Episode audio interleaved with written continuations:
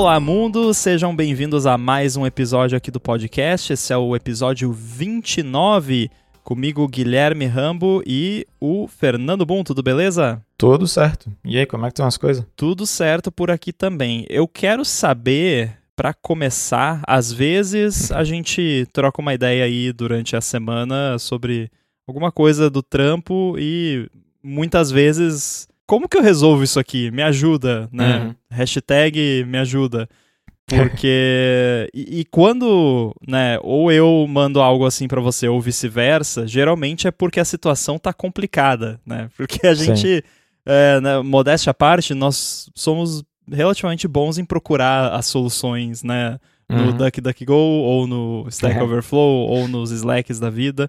Então, se você me chama diretamente para perguntar alguma coisa, eu já fico, ih, não vai ser fácil, né? Não vai ser coisa assim. Pois então. E essa semana você chegou com uma pergunta sobre assets em uhum. Swift Packages. Então, Isso. conta para mim e, e para os ouvintes o que você estava tentando fazer e o que, que aconteceu. Então, o, A premissa é extremamente simples, né? Basicamente, é um, é um package separado né, do, do main project que vai ter assets também. Vai ter uma, uma asset uh, gallery lá com teus né, cores, imagens, seja lá o que for. E, então, né? É isso. E não estava funcionando.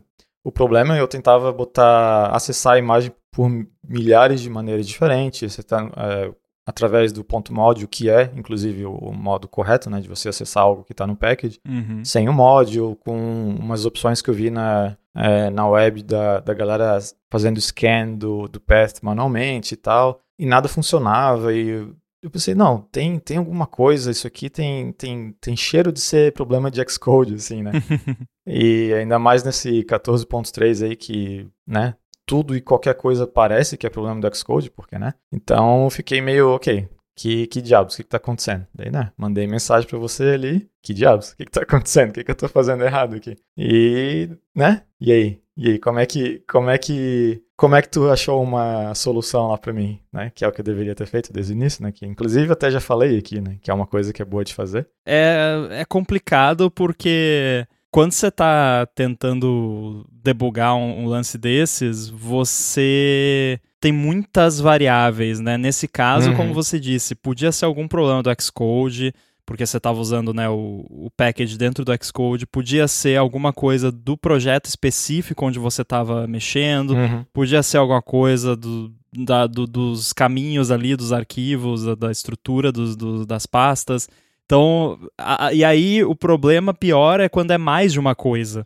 E aí você arruma é. uma coisa, não funciona, daí você reverte para como tava, aí você vai uhum. lá, arruma outra coisa, mas você não sabe que você arrumou, você só fez uma mudança para ver se funcionava, e aí Sim. você fica nessa tentativa e erro que não acaba mais. E, e aí eu fiz um teste rapidinho aqui porque eu fiquei encucado, porque eu a primeira coisa que eu falei para você foi Cara, Xcode e Swift Package Manager eu ainda não confio. É, tá complicado. é, então, assim, eu até comentei com você e deixo também essa observação aqui. Eu acho o Swift Package Manager muito bom, mas especificamente dentro de projetos de apps no Xcode, eu acho o Swift Package Manager bom para bibliotecas, mas não para frameworks. E aí uhum. eu não estou me referindo a biblioteca estática versus dinâmica, não, eu estou me referindo ao contexto, ao conceito de o que é uma biblioteca e o que é um framework. Então, para quem não sabe, uma biblioteca, você chama a biblioteca. Um framework, o framework te chama, né? Tipo isso. Uhum. Então, o framework seria uma coisa normalmente maior, mais complexa, com várias peças móveis ali. Uma biblioteca é só ali alguns tipos que você importa e tem uns algoritmos, umas coisas. Seria tipo isso. E aí, quando você tem assets, eu já considero um framework, né? Se você tem uhum. assets ali, imagens, tudo, e aí entra nessa categoria que eu disse que eu acho que ainda não está bem pronto o Swift Package Manager dentro do Xcode. Então eu evito usar para esse tipo de coisa porque eu já tive problemas no passado com, com isso.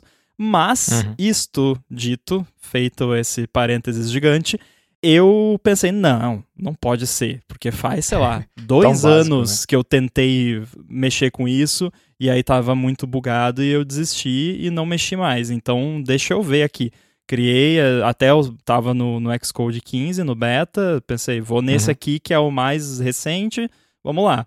Aí eu fiz e deu certo. E aí, a primeira coisa que eu fiz foi copiar exatamente como você tinha me mostrado, porque lá no seu uhum. package.swift tava lá resources, né? Daí, uhum. quando você define um resource no package, você tem as opções process e copy. Então, uhum. copy seria tipo, ah, ele vai só copiar exatamente o arquivo como tá para dentro dos resources do seu bundle, e o process ele vai fazer ali algum tipo de processamento que aí vai depender do tooling que você está usando. No caso do Xcode, ele vai pegar ali imagem e se tiver que comprimir, ele comprime, se tiver que renomear, enfim, ele faz o que tem que ser uhum. feito e coloca no lugar certo que o sistema vai procurar dentro do bundle. Notem uhum. este detalhe importante.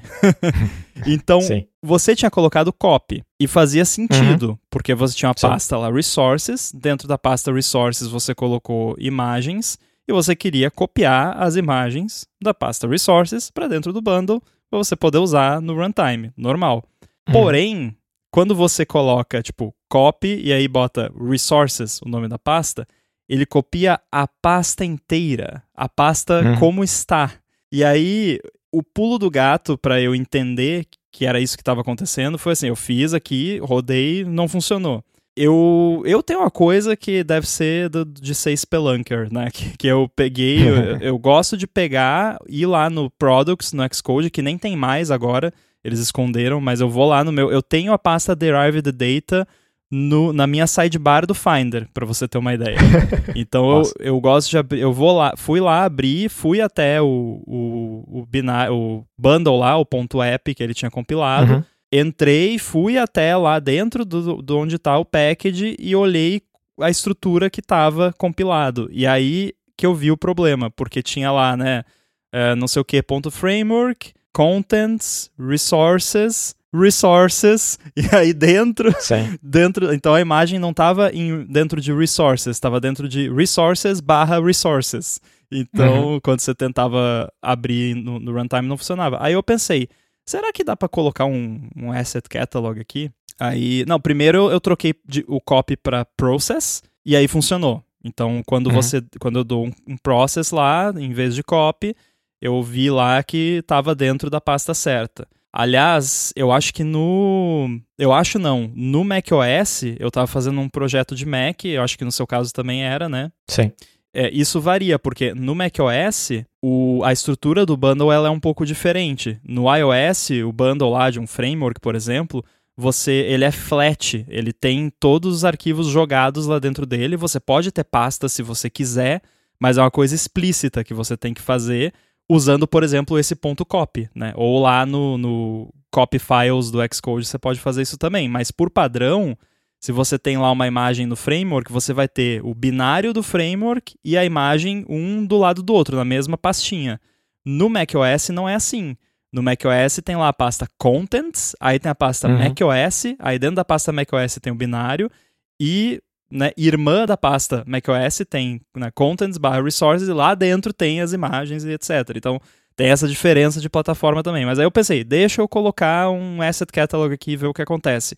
E funciona. Ele compila o, o, asset catalog bonitinho e aí você dá lá o bundle.module image for resource, ele acha. Ou né, uhum. no SwiftUI você usa lá o image, passa o nome, passa o bundle e funciona bonitinho. Mas parece que mesmo assim ainda rolou uma tretinha para você, né? Sim. Então, é, é, um, é um, o problema, né? Um problema bem bacana que aconteceu foi, tu mandou o projeto pra você, tá, que, que diabos, né? Porque eu fiz isso, não funciona. É, inclusive, depois que tu mandou, eu fiz todas as alterações, porque tava como copy, mas eu tinha testado o process também, nada, não tinha funcionado. Tá dentro de um asset catalog também. E tipo, que, que diabos? peguei o teu projeto, rodei, teu projeto funcionou. Que, que, como, sabe? Como, como isso está acontecendo? Já tinha dado um Daí... nuke derived data? Já, já tinha, tinha de, de, é, usado o nuke traço DD ali para tirar todo o derived data, nada. E o pior é que assim, é, às vezes acontecia de funcionar no preview, detalhe importante, às vezes acontecia de funcionar no, no SwiftUI preview, mas não no projeto, ou vice-versa. Ai, meu Deus. Né? Então ficava na, ah, funciona aqui, não funciona ali e tal. E uma hora eu só cheguei, não, quer saber, eu vou mudar o nome. Porque quando tu cria um Assets Catalog, né, sei lá, o nome que todo mundo pensa, né, acho que já vem pré-definido Assets, né? E tava lá. Eu pensei, quer saber, só vou trocar o nome aqui. É, e eu tive a ideia justamente depois de tu ter comentado o negócio de, ah, quando tu usa Process, ele faz, ele compila os negócios e tal. Eu pensei, ah, então vai que tá tendo algum tipo de conflito dos nomes aqui, porque, né, Xcode. E eu mudei o nome para, sei lá, Batata Assets e funcionou. tanto, no, tanto no preview como no projeto, cons, cons, consistently, consistently, né? Constantemente funciona, funcionou o negócio e, e funcionava. E daí eu mudava de volta pro nome de assets e às vezes funcionava no preview e às vezes funcionava no, no, no main project e é completamente aleatório. E só e uma forma de, é, de eu ver mesmo se ah, os, os caches não estavam influenciando, eu não só estava removendo depois do River Data, mas eu removia também o, o library org Swift, Swift é, PM lá de Package Manager. E, é, deixa eu olhar aqui. É, tá aberto aqui até. org.swift.swiftpm e depois o caches barra org swift swiftpm. Deletava isso tudo, só pra, né, sai tudo com cache. E ainda acontecia de às vezes rodar e não. Daí, essa parte até tu não sabe. Eu peguei o projeto, o meu projeto, mandei para outro cara na empresa, ele testa aí, funcionava, sempre. Mesmo projeto. No meu, não. Às vezes funciona no preview, às vezes funciona no projeto. Então, sabe, é, ou seja, eu mudei o nome do asset, porque pelo menos na minha máquina funciona sempre. Tá lá agora, sei lá, não, obviamente não deixei batata assets, né? Mas eu mudei porque eu, eu não sei, eu realmente não sei. Deve ter algum tipo de conflito rolando é, em relação ao projeto, o que é estranho, porque isso acontece na minha máquina, mas não na de outras pessoas. Pelo menos de outra pessoa da empresa eu sei que não acontece. Então, a melhor coisa, a melhor suposição que eu tenho agora é que eu tenho três Xcode diferentes instalados. Né? Eu tenho o beta, eu tenho o 14.2 e o, o 14.3, que é o, né, o stable agora. E eu já tive o Xcode com um comportamento muito estranho se você tem mais de uma versão instalada. Eu não estou dizendo que é isso. Então. Mas é a única coisa que eu consigo pensar. Eu não, você não vai saber confi poder confirmar porque, né? Foi ontem isso e tal, e você tinha começado antes de falar comigo e tudo mais. Uhum. Mas o que eu faço aqui para evitar qualquer tipo de problema com múltiplas versões do Xcode é jamais, e eu digo jamais, eu tô pensando até em fazer uma ferramenta que, que, que faz isso, mas jamais usar o Xcode cujo qual não está no Xcode Select. Então, se eu uhum. vou usar o Xcode 15 beta e beta 3, beta 4, qualquer que seja, antes disso eu dou um Xcode Select, traço S boto lá, porque se você tem um, uma diferença entre o Xcode app que você está rodando uhum. e o, as ferramentas de linha de comando estão selecionadas, pode dar algumas tretas Sim. com relação a isso. Então, talvez tenha rolado alguma coisa assim. E fica a dica, para ter várias versões de Xcode e não ter problema, sempre garante que, primeiro, nunca abre duas ao mesmo tempo, de jeito nenhum, jamais. e jamais abra um Xcode que não é o que está no seu Xcode Select lá na linha de comando, senão uhum. você pode ter problemas bizarros. Sim. Não, até eu de fato não tinha é, conferido isso, mas eu acabei de olhar aqui e o, e o que está no Select é de fato o que eu estou usando como stable. É, então eu, eu não sei. eu realmente estou. Nesse esse problema em si, eu vou deixar o catalog com outro nome é, e aceitar que por enquanto vai ser isso. E depois, quando sair o, a nova versão do Xcode, eu vou voltar para o nome original de assets e ver se o problema continua ou não. Porque eu até comentei com outras pessoas no, no Slack lá e tem, né, tem pessoas com vários packages diferentes, que vários packages diferentes estão usando assets no, como nome e não tem problema de conflito. Então, eu não sei. É, tem alguma coisa muito estranha aqui rolando. Já é, o que me deixa realmente né, pendendo essa questão de ah, pode ser algo da minha máquina, porque quando eu fiz o push lá no meu branch dessa de como tá a versão, é, esse outro cara da empresa ele fez um clean clone para testar eu fiz a mesma coisa e fazendo share screen ali no Zoom e tivemos resultados diferentes. Então. A versão do macOS é exatamente a mesma? Mesma, é a mesma. É. E do Xcode também? Do Xcode também. Nossa. Pois é, então eu, eu vou aceitar esse como um, um problema que tá resolvido.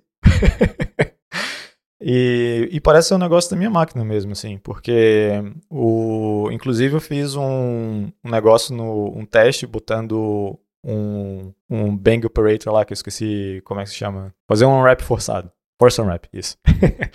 é, caso a imagem não seja loaded e o CI passa. Né? Não, interessa, não interessa se eu uso com o Batata Assets ou só Assets. Então, tem alguma coisa rolando na minha máquina aqui que eu não sei o que, que é. É, é bits né, sendo trocado pela poeira espacial, raios cósmicos batendo no meu Mac em momentos específicos, eu não sei, mas eu vou, é, eu vou aceitar que é um problema pro futuro. Né?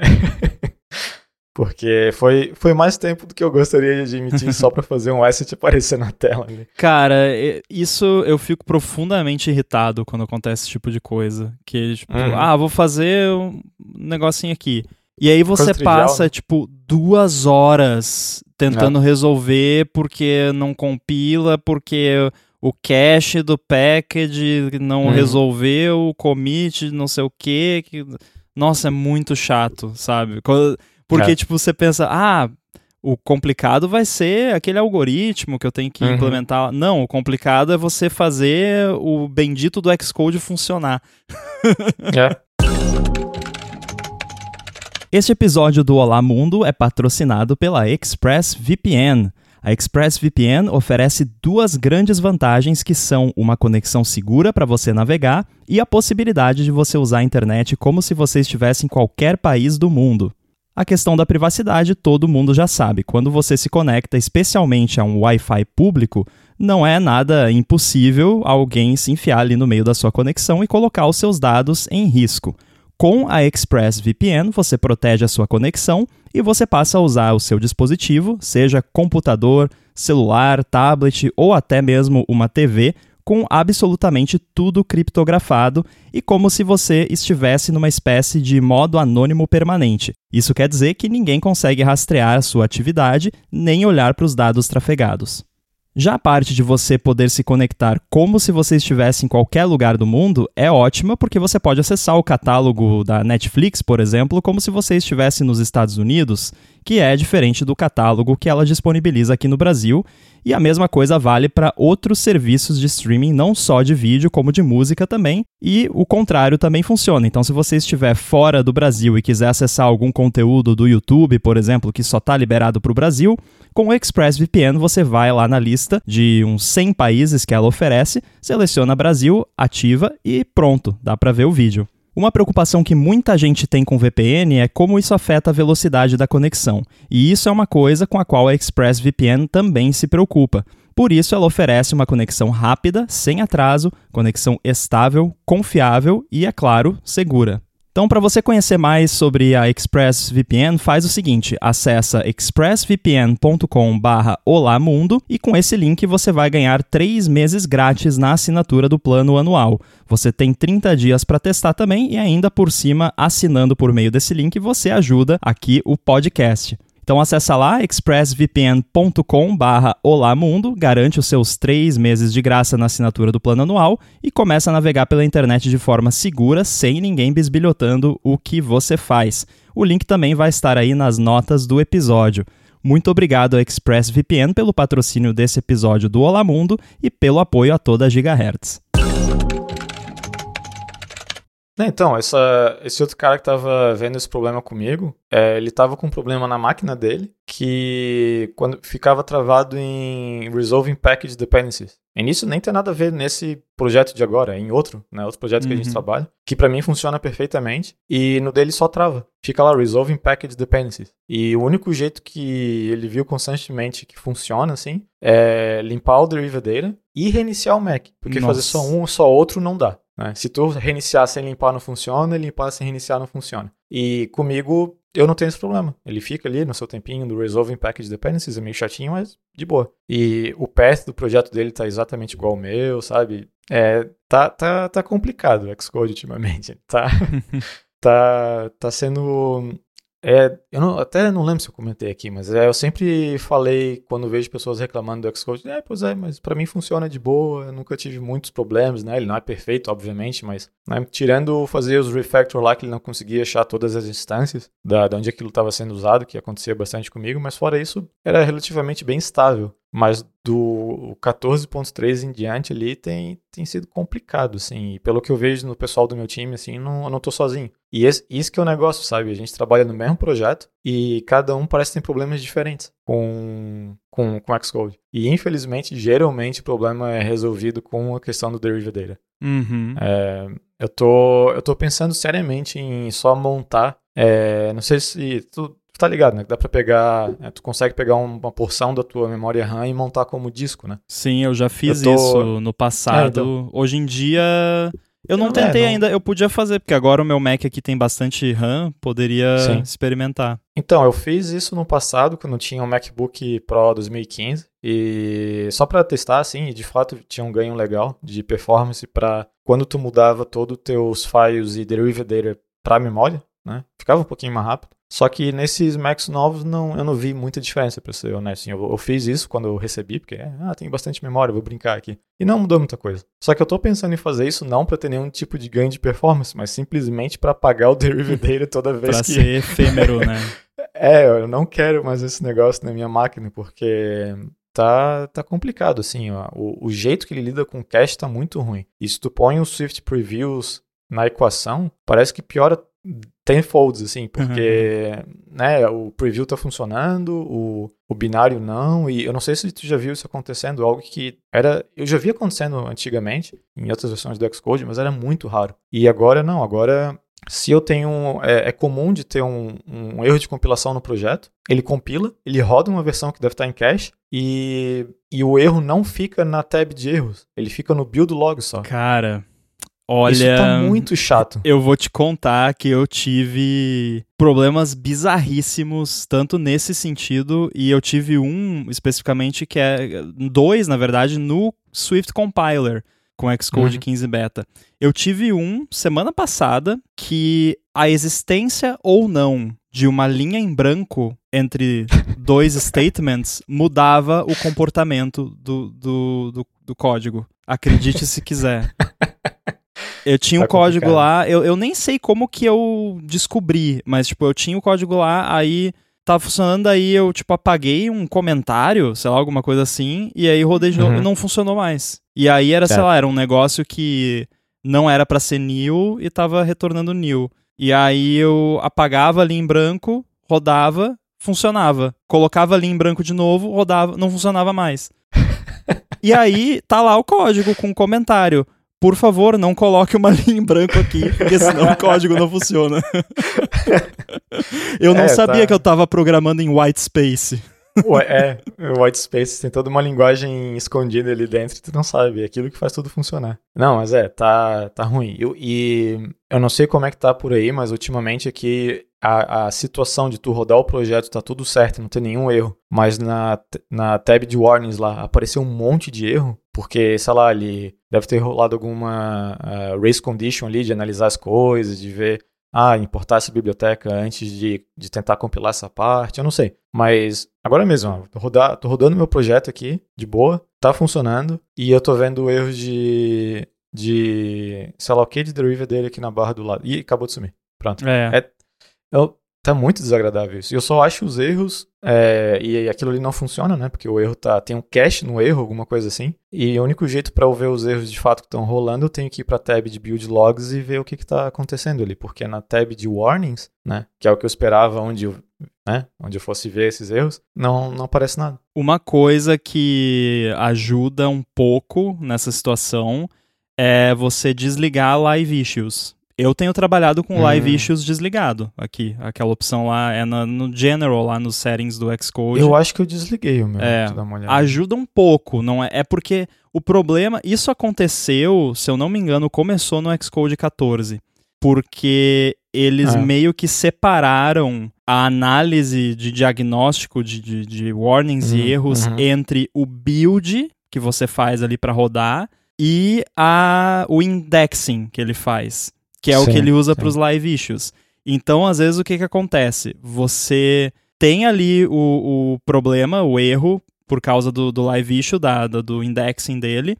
Aí você corrige esse erro, o erro a, ainda não foi interpretado como corrigido Sim. pelo indexing, aí você dá o build, o build funciona porque você corrigiu o erro, e aí, só que aí, eu não sei, é alguma race condition que tipo, o build avisa pra sei lá quem no Xcode lá que é pra apagar o erro, mas antes, depois dele avisar que é para apagar o erro, vem o erro de novo do indexing que ainda uhum. tá lá na versão velha, Sim. que ainda tinha o erro. E aí, se você tem preview, é pior ainda, como você disse, porque aí você pode ter um pois é. erro é. que foi na compilação do preview, mas aí você corrigiu, mas daí você não compilou o preview, você compilou o app normal. E aí você rodou o app normal, mas ainda fica aparecendo o erro da compilação do preview. Então, tem 50 milhões de fontes da verdade e, e é. ficam brigando entre si. Pois é. É, eu tô vendo aqui e de fato estava ligado meu show live issues, então eu já acabei de desligar. E para confirmar, o continue building after errors está desligado também. Então ele não tem nada que ficar se metendo em fazer build quando tem erro. E mesmo uhum. assim ele faz. e tem outro aqui que eu fiz um vídeo, eu tava tão é, embasbacado com a situação. Estupefato. Que, estupefato.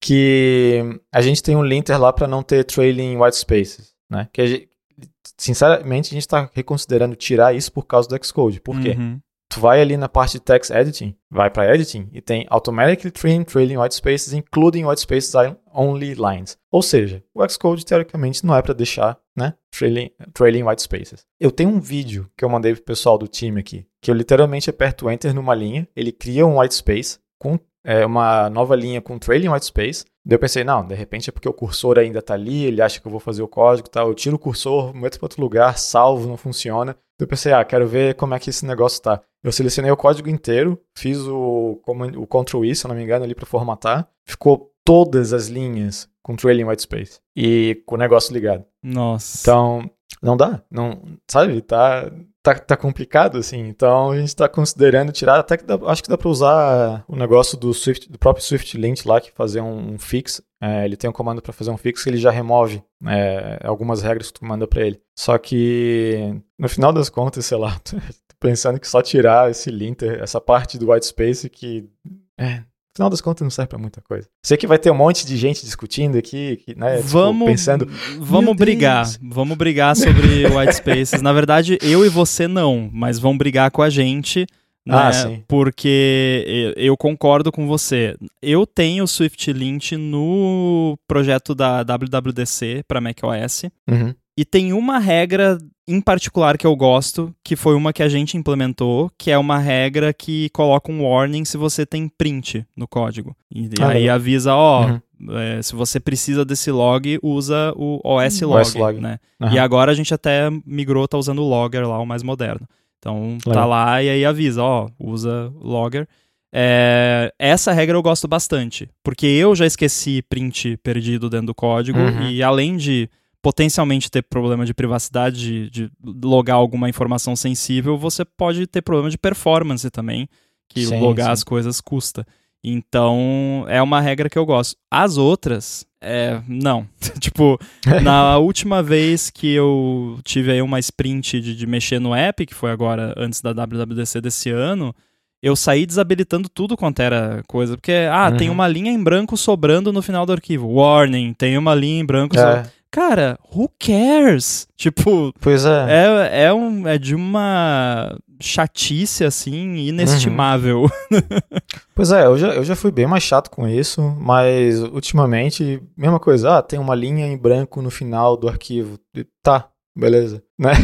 É que de fato eu acho que tinha umas linguagens, agora eu posso estar falando uma besteira enorme, mas eu acho que tinha umas linguagens que usavam isso como um certos. Não é bem um comando, mas um tipo de flag para tu passar para compilador. Eu não sei Nossa. se o Pascal fazia uma coisa assim. que se você tivesse. Se começasse o arquivo com uma linha em branco, podia ser, podia ser um motivo para erro, porque XYZ.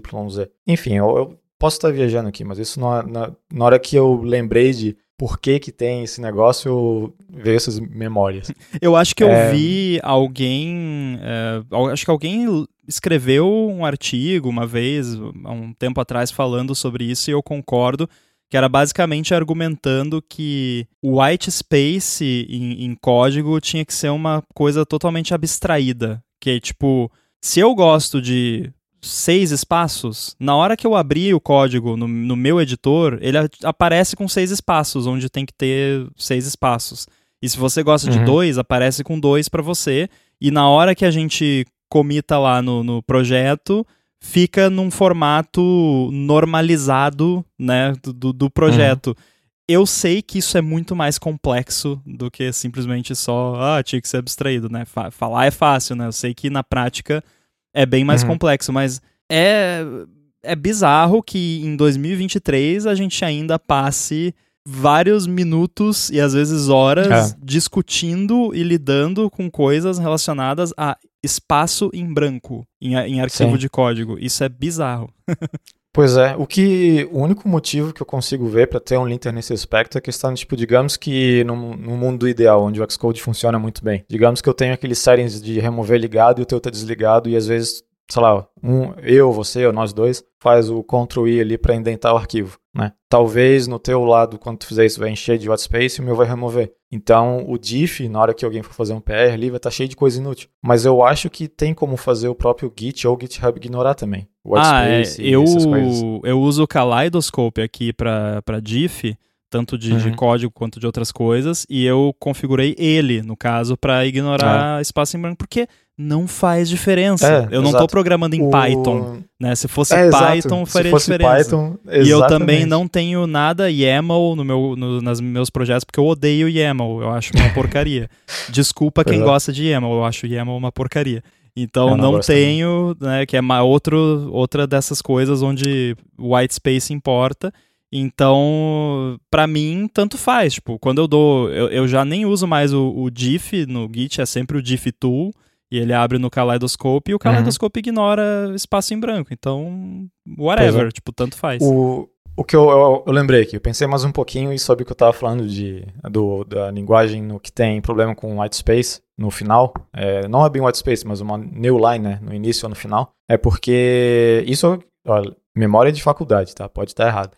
é porque tem umas linguagens de que quando vai fazer, o, o compilador vai trabalhar com elas, é, eles fazem um tipo de concatenação com vários arquivos diferentes e ter um arquivo e ter uma linha em branco entre é, os arquivos, entre o, o, código que os arquivos vão né, fazer o output pode dar problema. Mas isso era, né, sei lá, tipo um Pascal da vida, provavelmente. Por é. isso que eu estou relacionando as coisas. Então, né, não, não, não deveria ser um problema, mas a não e... ser que você esteja programando em COBOL, sei lá. COBOL, ou em Whitespace, né? É. Mas é, eu tenho certeza que muita gente escutando vai ficar, vai ficar, né, meio revoltado, chateado que a gente está falando que o white space não importa, mas, mas não, se, se importa ou não importa, tudo bem, a discussão pode existir, mas não, não deveria. Né? importa quando você tá ali, tipo, indentação é importantíssimo para ah, você ah, não, conseguir ler sim. o código, né? Não, é, Mas só para deixar isso óbvio aqui, né, explicar certinho para ninguém nos xingar, né? Pô, você não indenta o código? claro, né?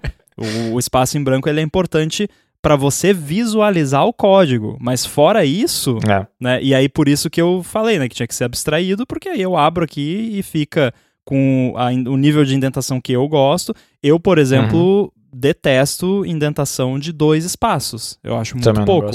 Fica é. esquisito. Então, para mim, tem que ser quatro espaços. E eu prefiro. E é, no, nossa, a gente tá pedindo. Vamos aumentar o engajamento errado. aí já do gigahertz.fm barra feedback. Eu prefiro espaços, não tabs. É, eu também. Não, também. Eu, eu, eu sempre.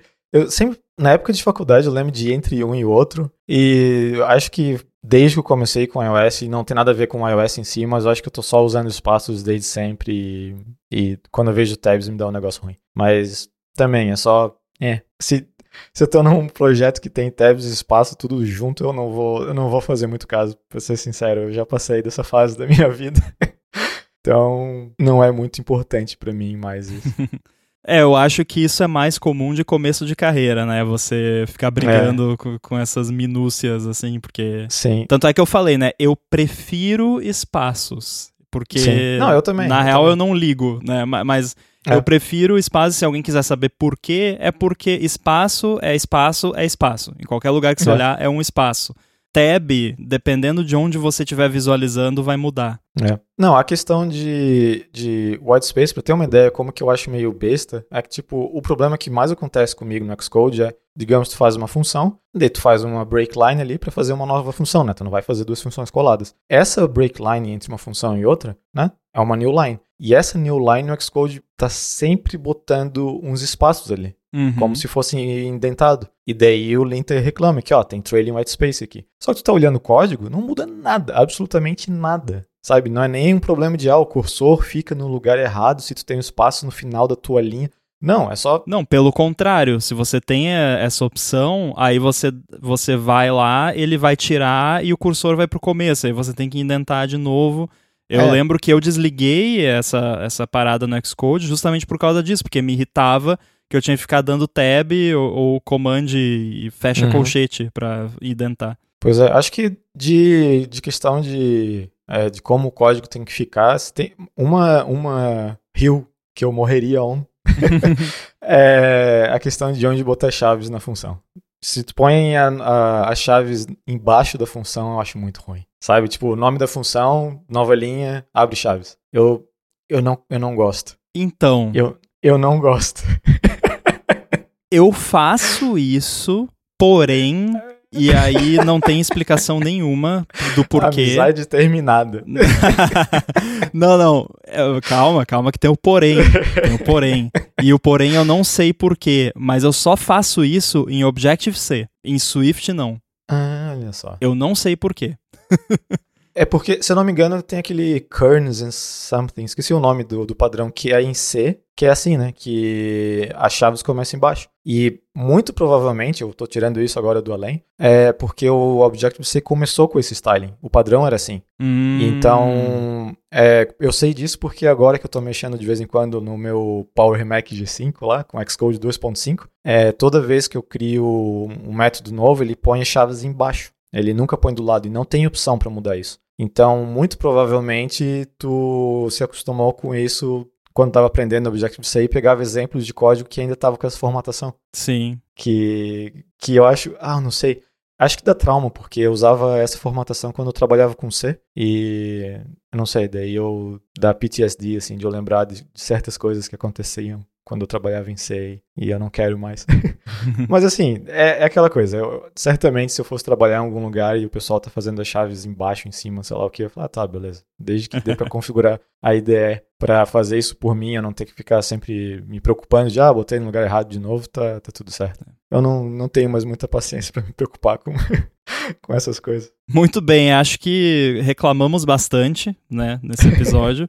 Era para ser reclamação do, do Xcode, com base no, no, seu problema lá, e acabamos entrando aqui na, na discussão infinita sobre espaços É. em branco, né, que não é interessante, mas para voltar aqui e para encerrar também com o assunto do- da reclamação do Xcode, então se fosse assim, você pode escolher um bug do Xcode para Apple corrigir só para você. Qual seria?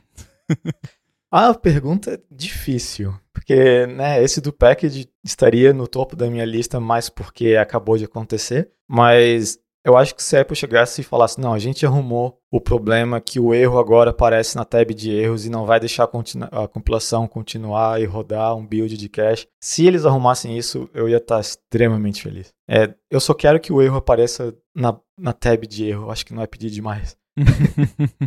Eu nunca te pedi nada, né? Só mostro o erro. Só, só queria disso, só queria ver o erro na barra de erro em vez de ser no, no build logs. E, e tu, tem alguma, algum erro aí que tá te incomodando, que tá no topo da tua lista? Bom, como cada um tem direito a, a corrigir um bug, e você corrigiu esse, que seria bem alto na minha lista também, o que eu queria é. Na, na verdade, assim, é.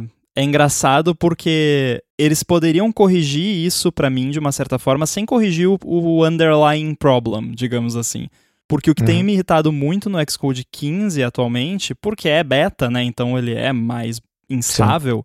Então acaba que o Source Kit Service lá fica dando crash. Hum. E, e tem alguns projetos meus que por tem alguma coisa no código que o, o compilador não gosta.